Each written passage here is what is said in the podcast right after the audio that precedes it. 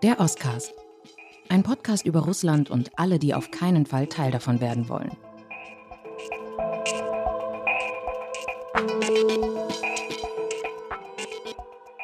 Sag mal, Alice, äh, nach der Rebellion von Jewgeni Prigozhin, dem Söldnerführer im Juni, da dachten ja viele, der Mann, der lebt nicht mehr lange. Und da gab es alle möglichen Spekulationen, dass er aus dem Fenster fallen würde oder dass er vergiftet würde. Ist ja schon alles vorgekommen. Aber das mit dem Flugzeug, damit hat man kaum gerechnet, oder? Nein, damit habe ich wirklich nicht gerechnet. Ich hatte darauf getippt, dass wenn ihm etwas passiert, dass er dann vergiftet würde oder er irgendeinen tragischen Tod in Afrika stirbt. Aber dass er ausgerechnet im russischen Luftraum in seiner eigenen Maschine vom Himmel fallen würde, hätte ich wirklich nicht mit gerechnet und die Nachricht hat mich wirklich sehr überrascht.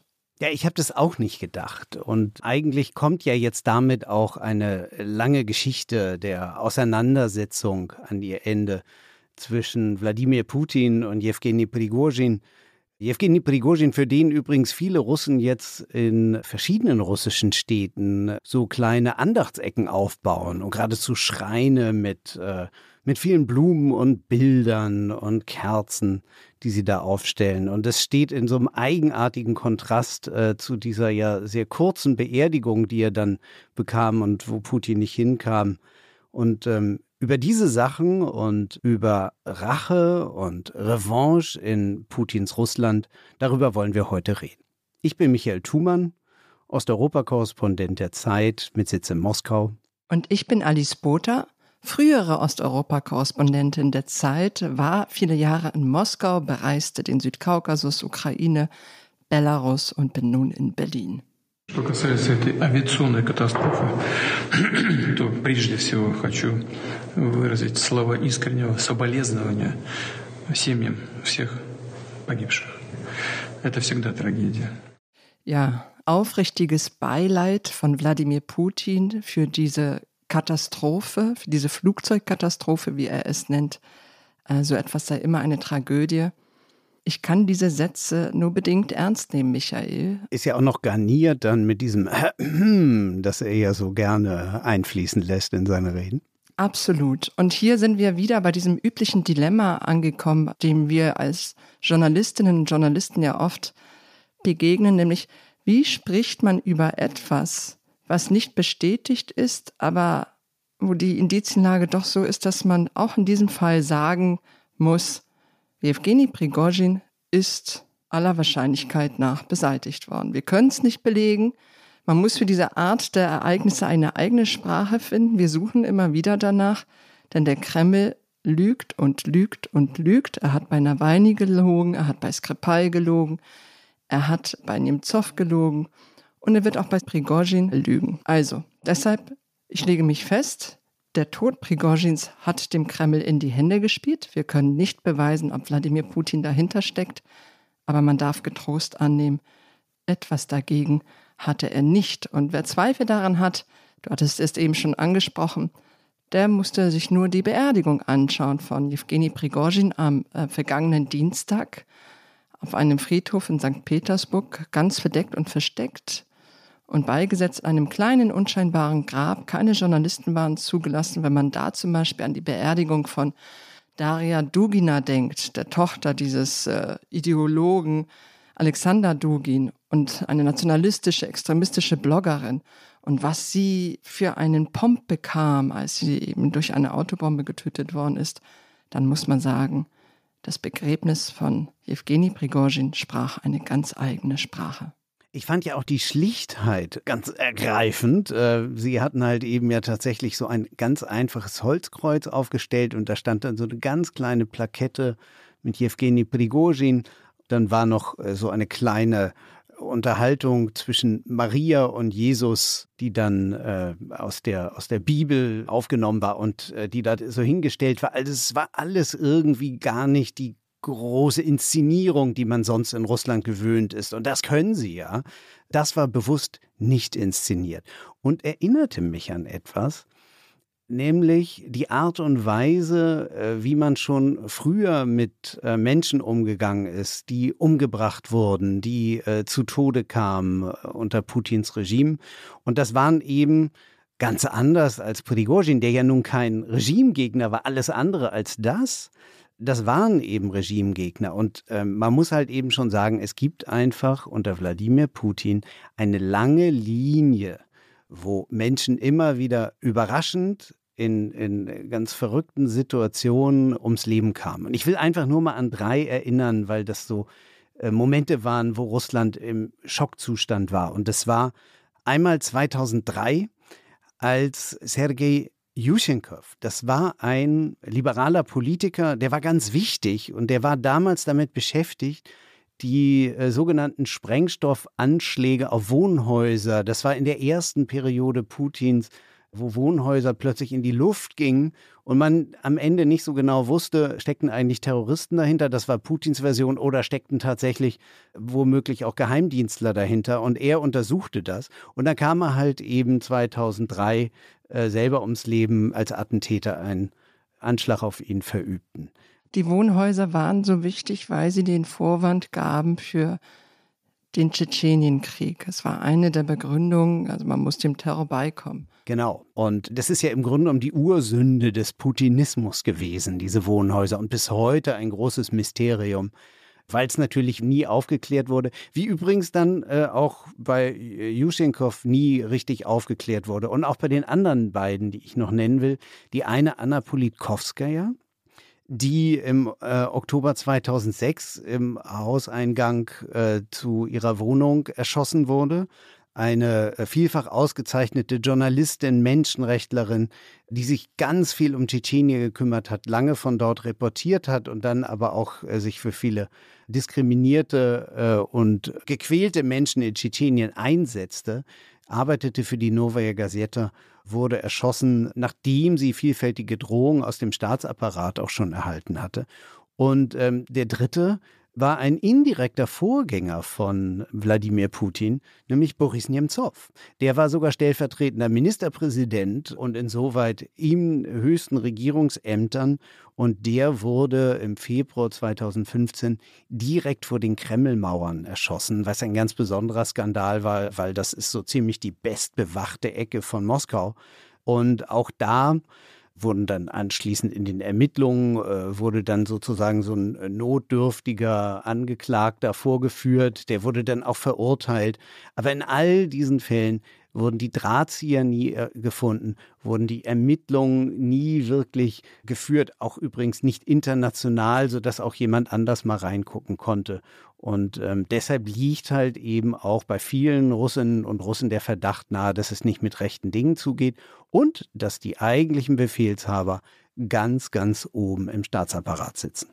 Die Systematik dahinter ist eben, dass alle Spuren, die irgendwie nach oben führen, verwischt werden. Aber die Botschaft, die ist klar. Schaut besser nicht so genau hin, sonst seid ihr auch dran. Eine ganz eigene clandestine Strategie.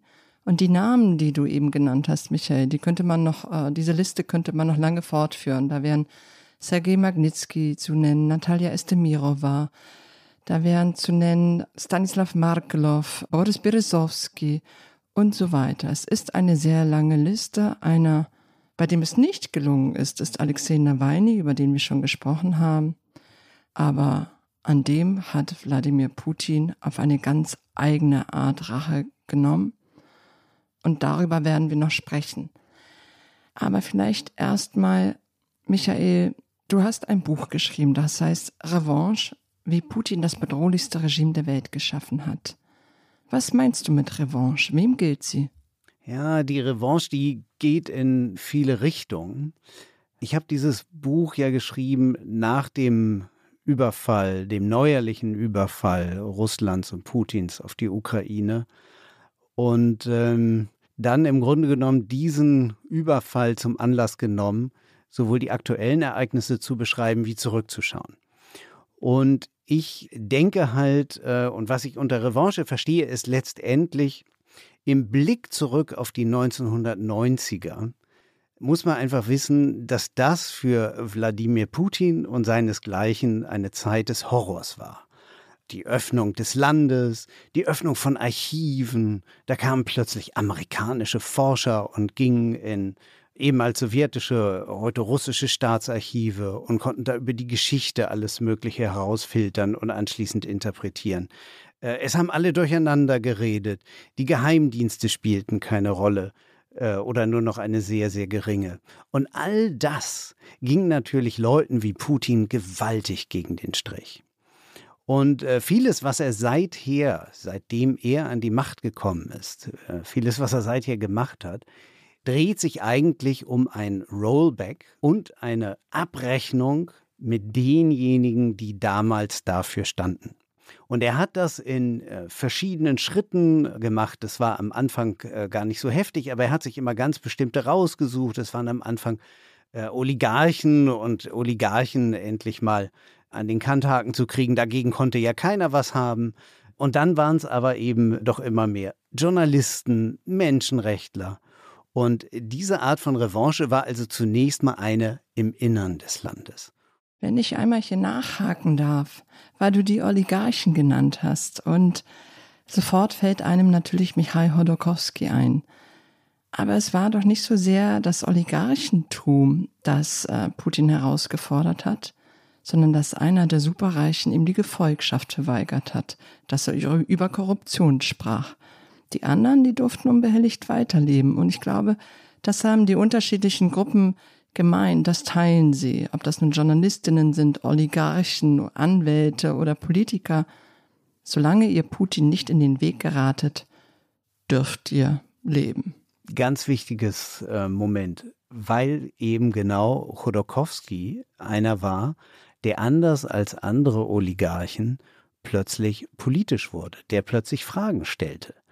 Und insoweit ist es nicht Putin, der die Oligarchie abgeschafft hätte. Nein, er hat sie einfach äh, sogar noch ausgebaut. Er hat aus den ehemals privat agierenden Oligarchen Staatsoligarchen gemacht, die ihm absolut loyal waren und hat diejenigen aussortiert, die nicht mehr loyal waren. Und das ist letztendlich die Linie bis heute.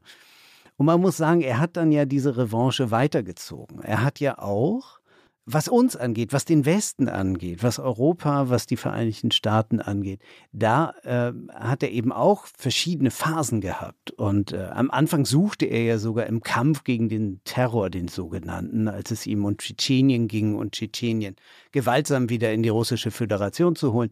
Da suchte er sogar nach Zusammenarbeit mit den Amerikanern, äh, auch äh, mit, mit Europa teilweise. Und als er merkte, das klappt nicht und als natürlich muss man sagen, äh, die Amerikaner ihrerseits äh, den Irak plötzlich überfielen äh, und eroberten, da drehte Putin dann eine Spur weiter. Und wir erinnern uns alle, und Alice, ich weiß noch, dass du damals selber im Georgienfeldzug, du warst in Georgien, ja, das war so der erste Moment, wo er einfach in der Außenpolitik den Hebel komplett umlegte und eben auch da das Motiv der Revanche gegen ein Land wendete, das halt eben aufbegehrt hatte und das äh, sich erlaubt hatte, seinen Herrscher zu stürzen, oder? Wie hast du das damals erlebt? Äh, ja, und das Interessante war eben auch dieses Persönliche daran. Natürlich ging es um Interessen, um Geopolitik, aber es ging auch um eine persönliche Auseinandersetzung damals und Michail Saakashvili, einem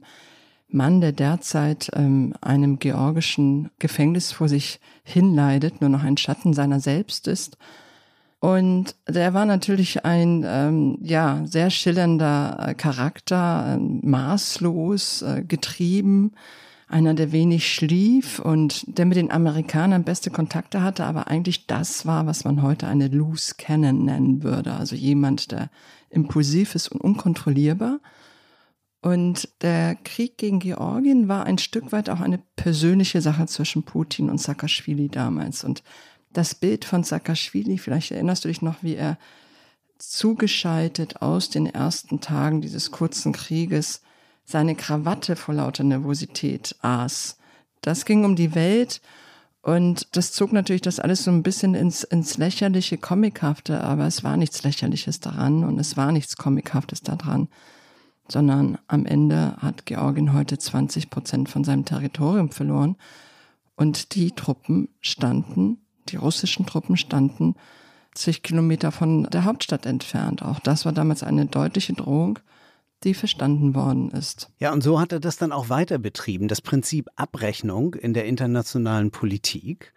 Denn als sein Verbündeter Viktor Janukowitsch im Maidan-Aufstand 2014 in der Ukraine stürzte, da nahm er dann eben auch Revanche und rächte sich an der Ukraine für diese Illoyalität mit der Besetzung der Krim, mit der Besetzung von Teilen des Donbass. Und er hat das Ganze dann eben auch, als der Westen das nicht akzeptieren und schlucken wollte, wie am Ende der Westen natürlich Georgien irgendwie hingenommen hatte und das Ganze dann in die Ausschüsse verwiesen hatte, sondern tatsächlich mit Sanktionen regierte, da begann dann die konkrete Revanche gegen den Westen. Und ähm, dazu wollen wir uns mal einen O-Ton anhören, den er 2018 losließ. Нас никто не слушал. Послушайте сейчас.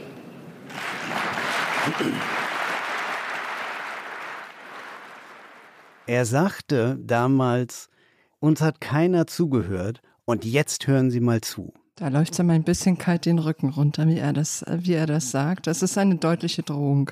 Ja, wirklich. Und so war das natürlich auch gemeint. Das ist eine deutliche Drohung.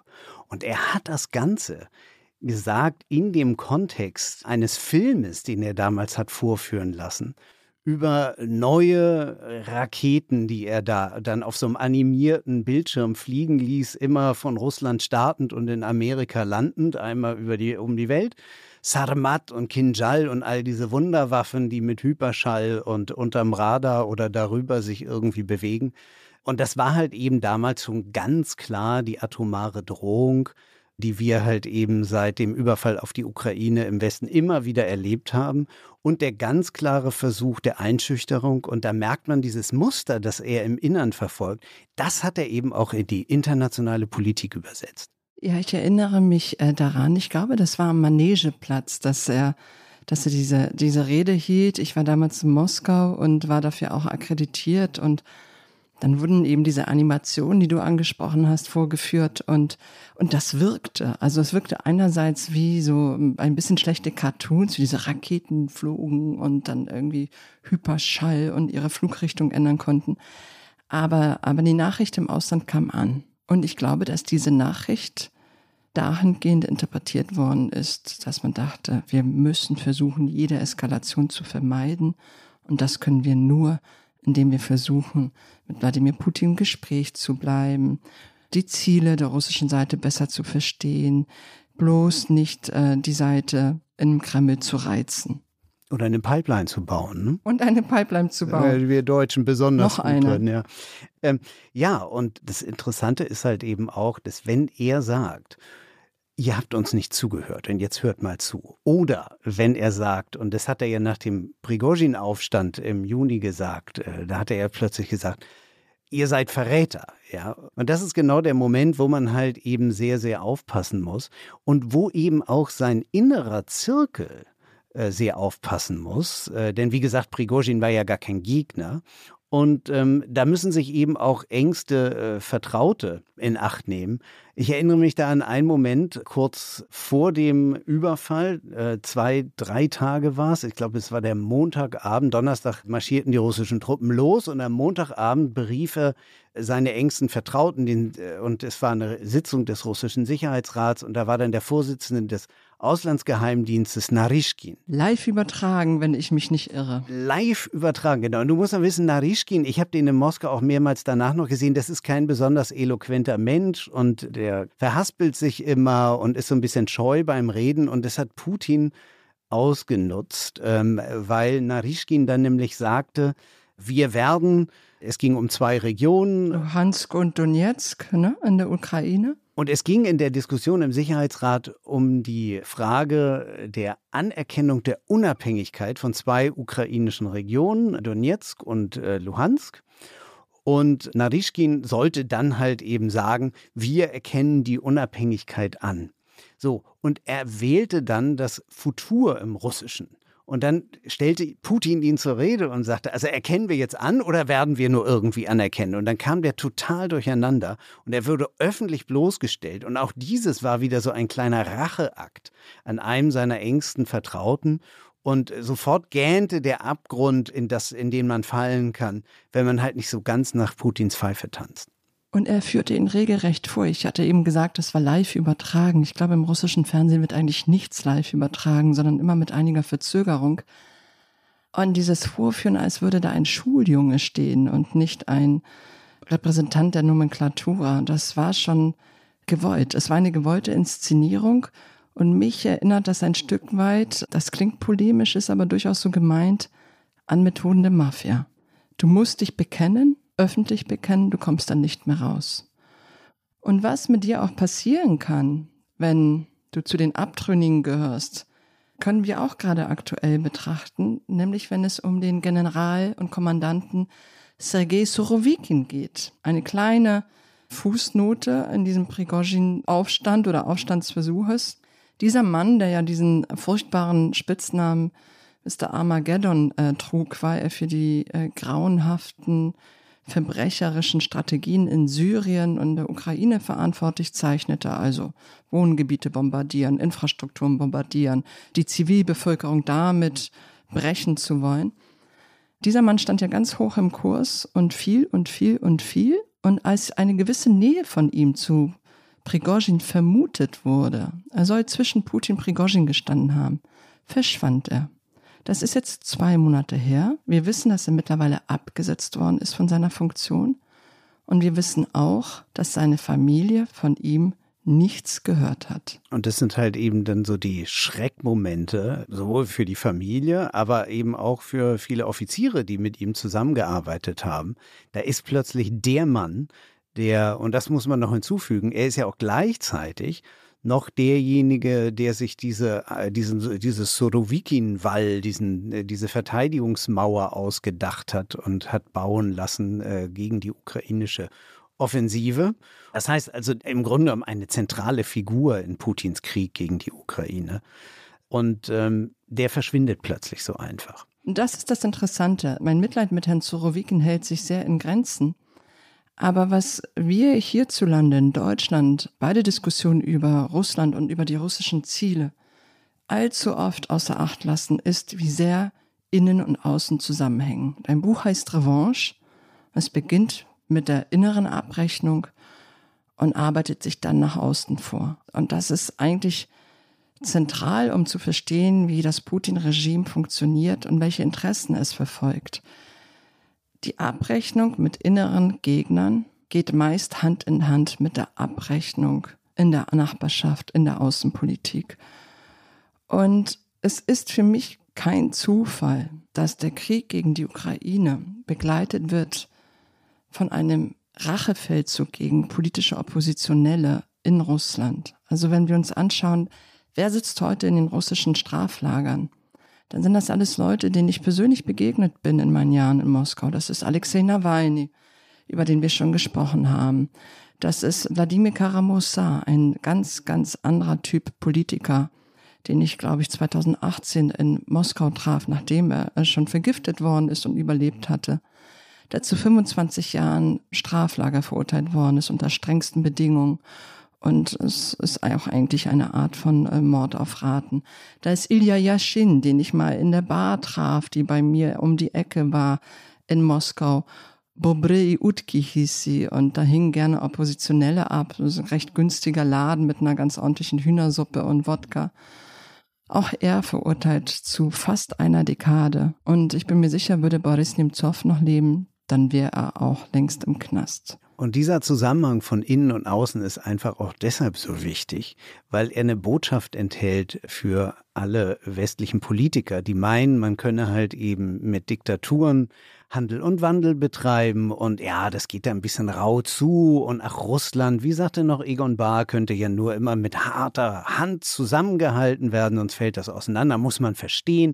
Aber daneben können wir natürlich gute Beziehungen unterhalten. Und diese alte realistische Weltsicht, die geht halt eben überhaupt nicht auf, weil das eine mit dem anderen zusammenhängt. Aggression nach innen geht über in Aggression nach außen.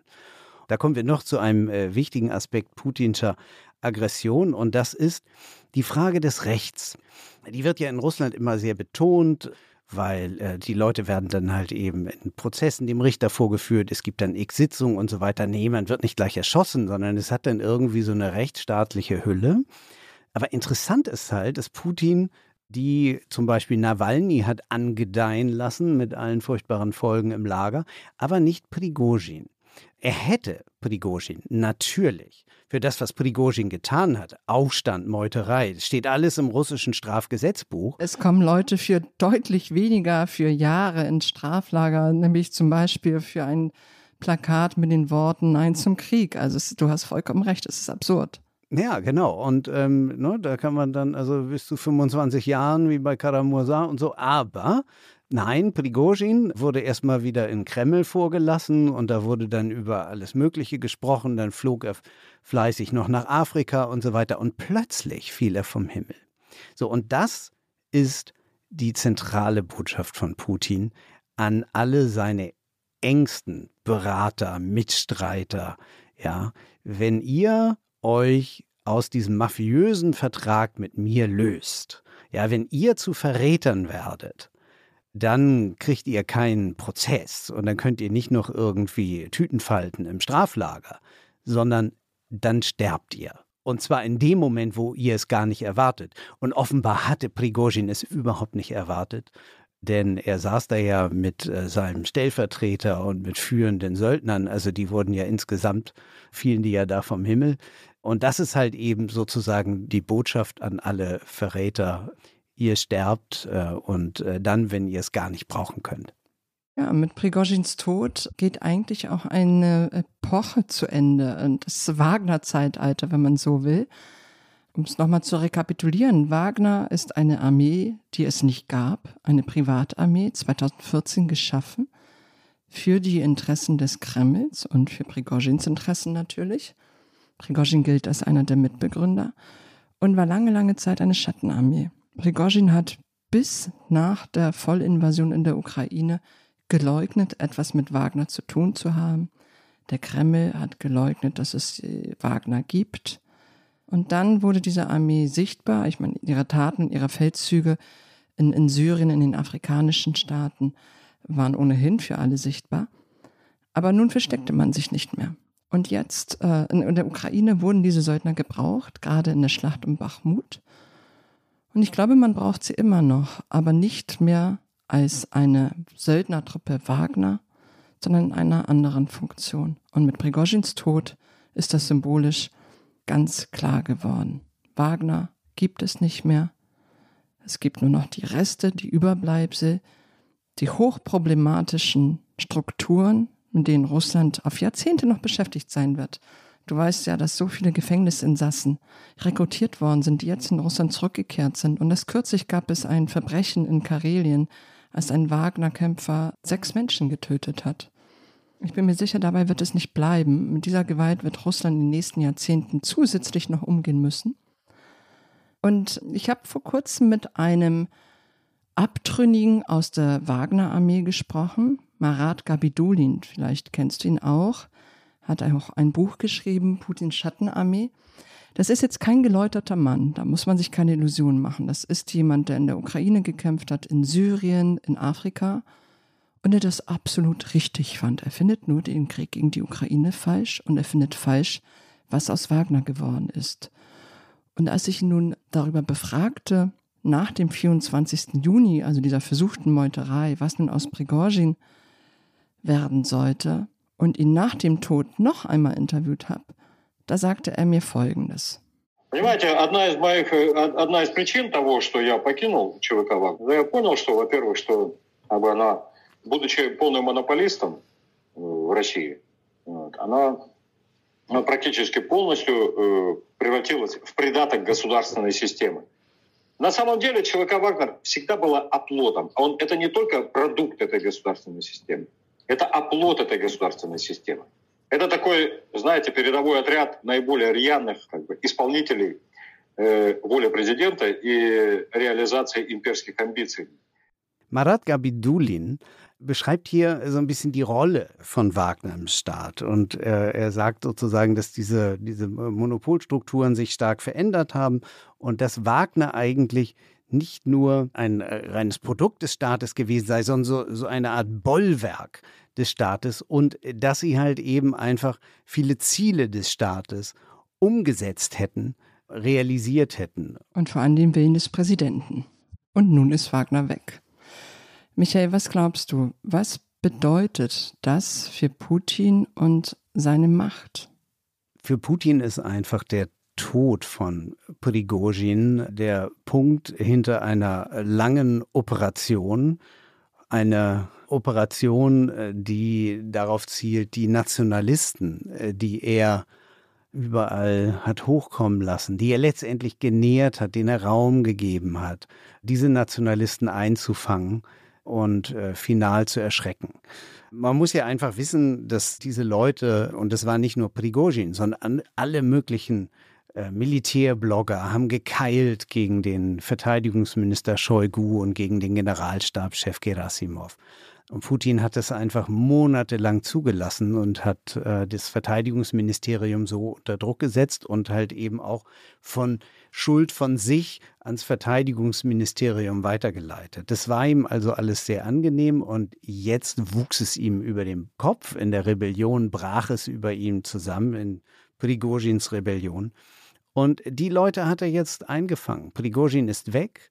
Ein ganz äh, wichtiger Mann in dieser Militär-Blogger-Schreihals-Szene ist Igor Girkin, so ein Kostümkämpfer, Historiker und ähm, Militärkommentator, alles Mögliche. Ja, und vor allem einer, der fürchterliche Verbrechen in der Ukraine zu verantworten hat. Ich habe ihn damals getroffen im Donbass. Eine grausame Figur, Gestalt, die benutzt worden ist vom Kreml, um diese clandestine Operation 2014 in der Ostukraine zu beginnen. Und der mir danach, nachdem bekannt geworden ist, dass Girkin Akastrelkov Exekutionsbefehle unterschrieben hatte, mir plötzlich am Abend freitags auf dem Rückweg von Freunden auf dem Boulevard Chisteprude über den Weg gelaufen kam. Ja, und während du mit dem damals sprachst, saß ich zusammen in Moskau mit einigen Schriftstellern und auch mit Dugin und so weiter. Und die fanden den Girkin alle super. Und am Ende sind sie natürlich alle aus dieser gleichen Truppe, dieses russischen Nationalismus, die halt Putin versuchte in Dienst zu stellen für sich und die ihm irgendwie immer wieder aus dem Geschirr gebrochen sind, ja, und dann plötzlich äh, vor allem nach rechts natürlich ausgebrochen sind. Und dieser Mann, der Gilkin, äh, der ist jetzt tatsächlich angeklagt. Er versuchte gerade, seine Anwälte versuchten gerade nochmal, ihn aus dem Prozess zu schälen, ist nicht gelungen. Er ist jetzt wegen Extremismus angeklagt. Nun muss man sehen, was am Ende auf dem sogenannten russischen Rechtsweg draus wird. Aber erstmal sitzt er. Oder auch ein anderer, der wurde zu einer Geldstrafe verurteilt. Das ist äh, Wladimir Quatschkow, ein ehemaliger GRU-Offizier der schon an, an Anschlägen beteiligt war und der halt eben auch mächtig gekeilt hat gegen das Verteidigungsministerium. Alle diese Leute, Putins Brut gewissermaßen, die werden jetzt eingefangen. Und insoweit, äh, es erinnert manchmal schon so an Säuberung im sowjetischen Stil, was da gerade passiert. Und vorerst muss man sagen, und wir sind natürlich immer in verschiedenen Phasen von Putins Krieg, in dieser Phase hat er sich erstmal wieder befestigt und er sitzt jetzt durchaus fester im Sattel als in den letzten Monaten, wo sich sein Verteidigungsministerium und eben auch er selbst immer den Vorwurf machen äh, lassen musste, äh, dass sie das in der Ukraine nicht äh, mehr richtig hinkriegen. Diese Art von Kritik ist jetzt erstmal beendet bis auf die Wiedervorlage, denn das kann ja alles noch ein bisschen dauern. Und was offen bleibt, ist, ob jemand wie Prigozhin nicht doch wichtig war für Putin auch und in diesen hochkomplexen, korrupten Machtsystem die Eliten auszubalancieren, ob er auf Wagner wirklich verzichten kann, wenn er weiterhin die Feldzüge durch afrikanische Staaten und die Bereicherung an den Rohstoffen durchführen will. Das alles ist offen, aber eine Gewissheit gibt es. Die hat Martin Sutter im vergangenen Zeitmagazin ganz schön auf den Punkt gebracht, der Schriftsteller. nämlich die Nachtragenden vereinsamen. Hast du nicht gesehen? Vor wenigen Tagen ist Tamara Reimann gestorben. Tamara Reimann war die Frau von Michael Reimann. Er starb einige Monate vor ihr.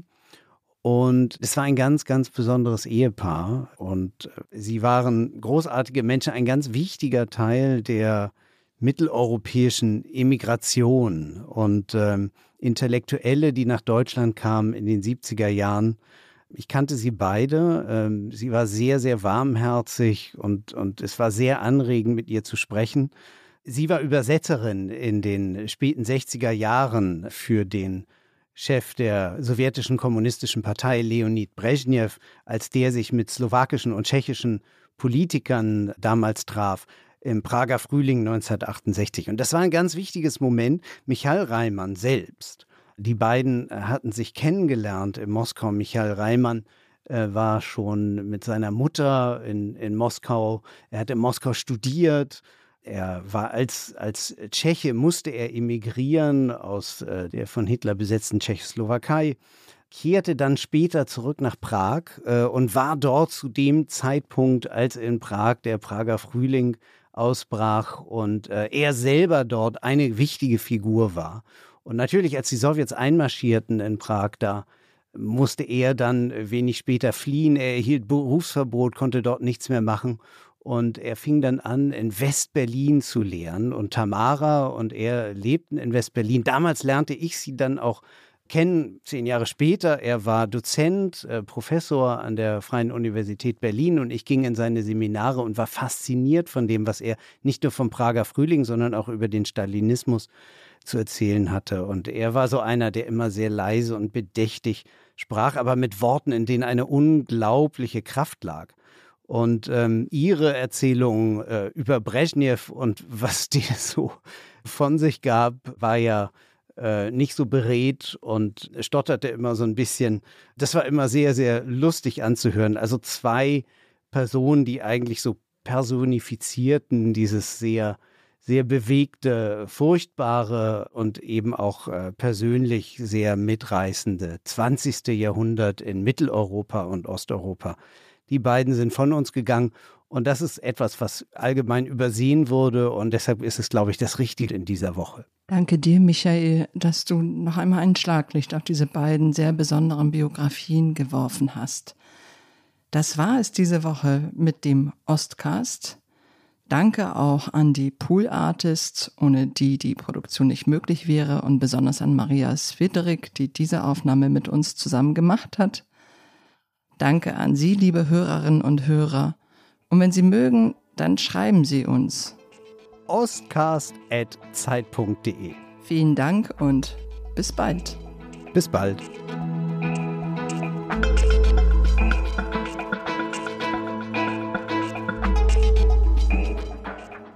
Der Ostcast ist ein Podcast von Zeit und Zeit Online.